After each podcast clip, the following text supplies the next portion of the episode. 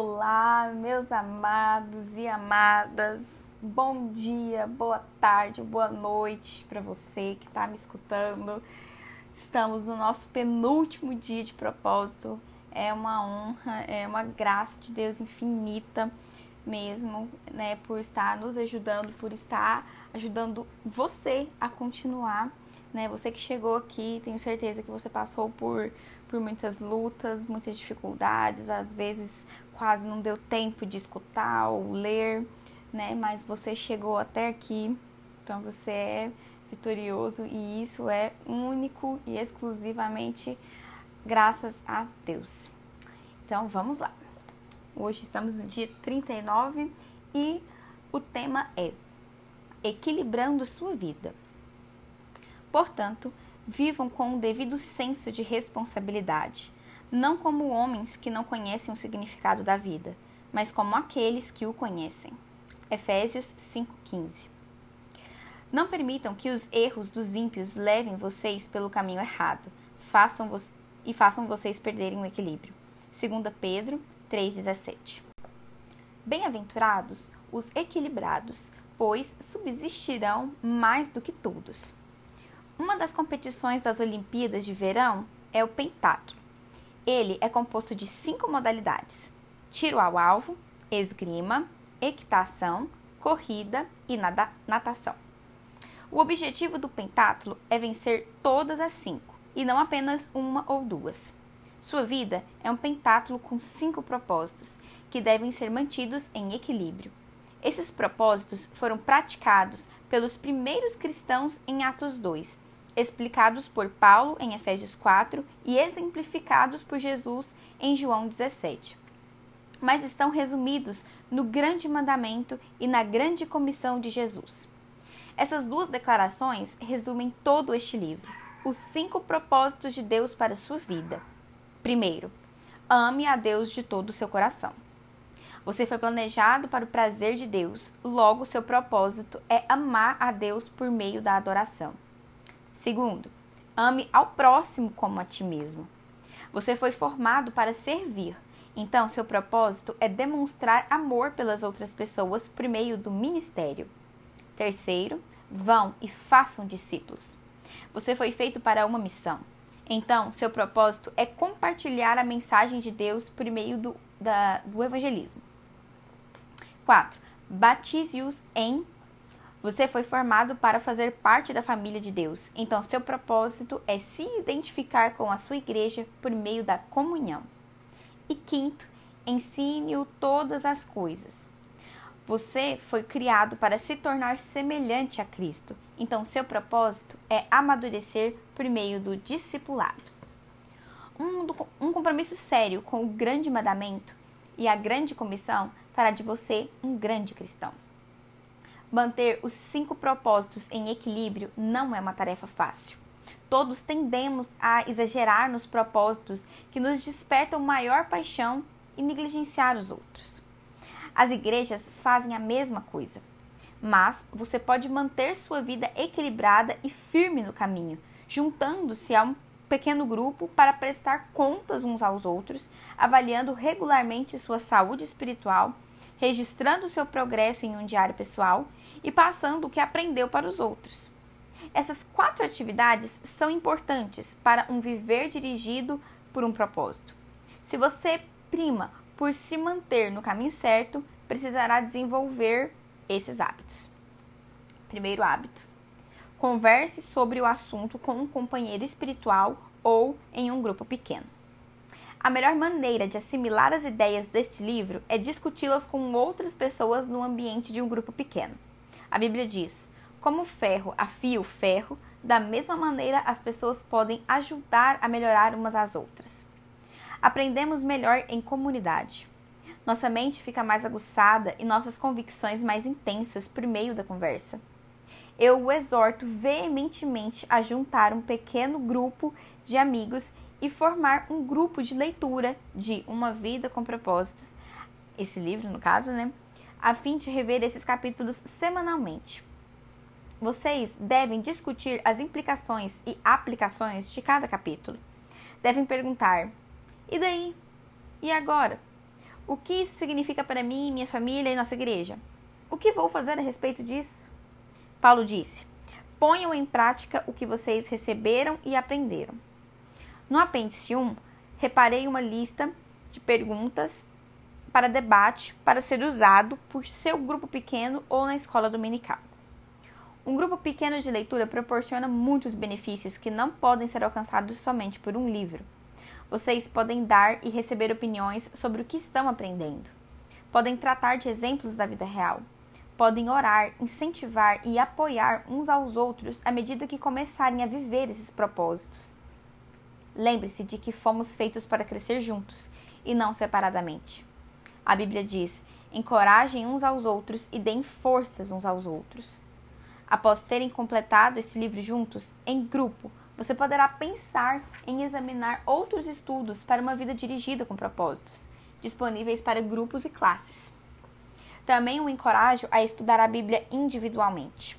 Registrei como notas, ao fim do livro, os mais de mil trechos da Bíblia utilizados nesse livro, para que possa ajudá-los em seu contexto. Leia por gentileza o apêndice 3, que explica o porquê de terem sido atualizadas paráfrases e diferentes traduções. Visando a manter esses capítulos adequados à leitura diária, me foi impossível explicar o fascinante contexto da maioria dos versículos utilizados. Entretanto, a Bíblia foi feita para ser estudada por parágrafos, capítulos e até mesmo livros inteiros. O meu livro pode ajudá-lo a realizar estudos indutivos. Segunda coisa, faça em si mesmo uma inspeção espiritual periódica. A melhor forma de equilibrar os cinco propósitos na sua vida é fazer uma avaliação periódica de si mesmo. Deus dá grande valor ao hábito da autoavaliação. Somos orientados pelos, pelo menos cinco vezes nas Escrituras a verificar e a examinar nossa saúde espiritual. A Bíblia diz: examinem-se para terem certeza de que estão firmes na fé.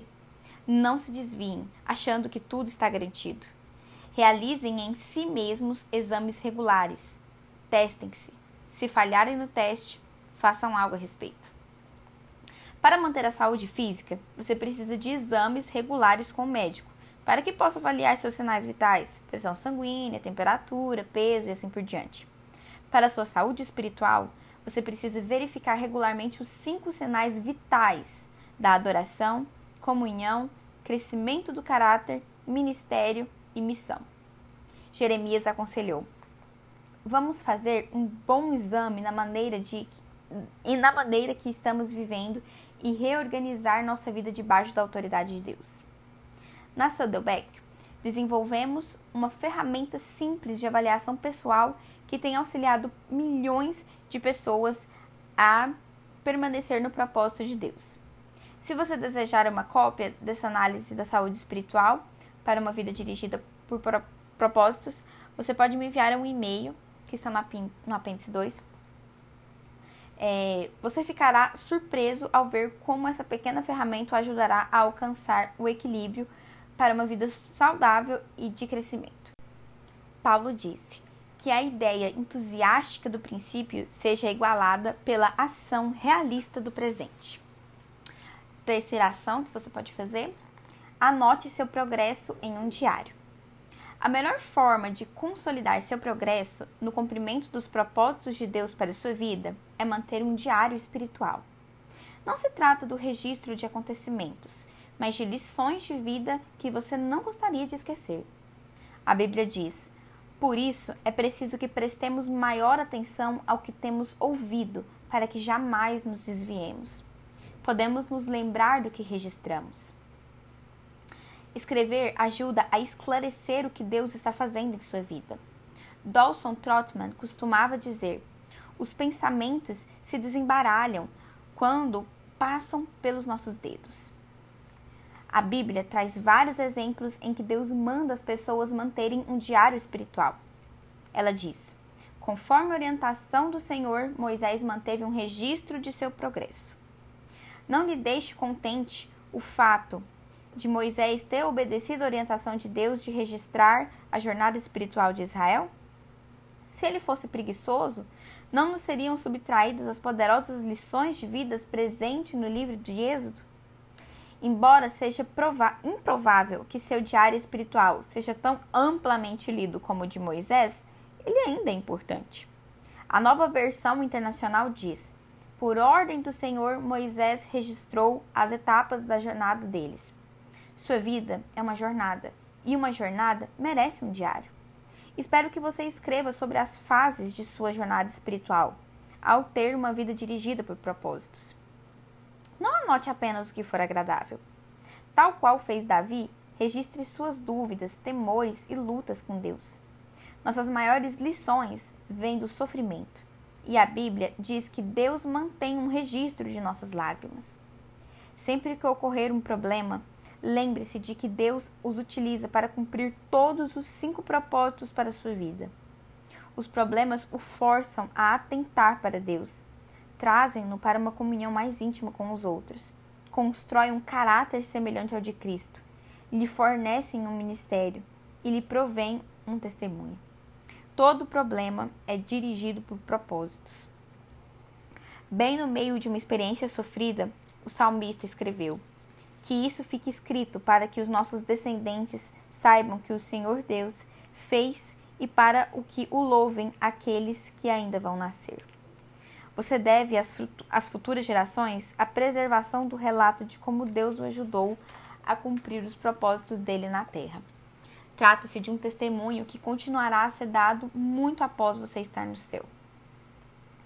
E a quarta coisa que você pode fazer: transmita aos outros aquilo que você sabe. Se você quer continuar crescendo, a melhor forma de aprender mais é transmitir o que já aprendeu.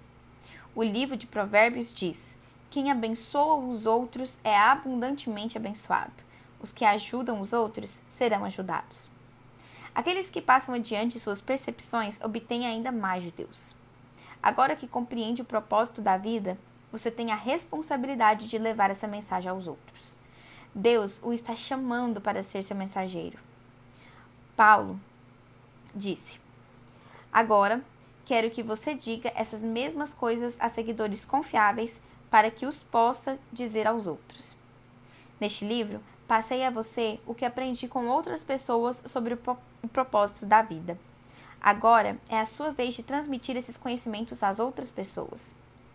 Você provavelmente conhece centenas de pessoas que não sabem qual o propósito da vida.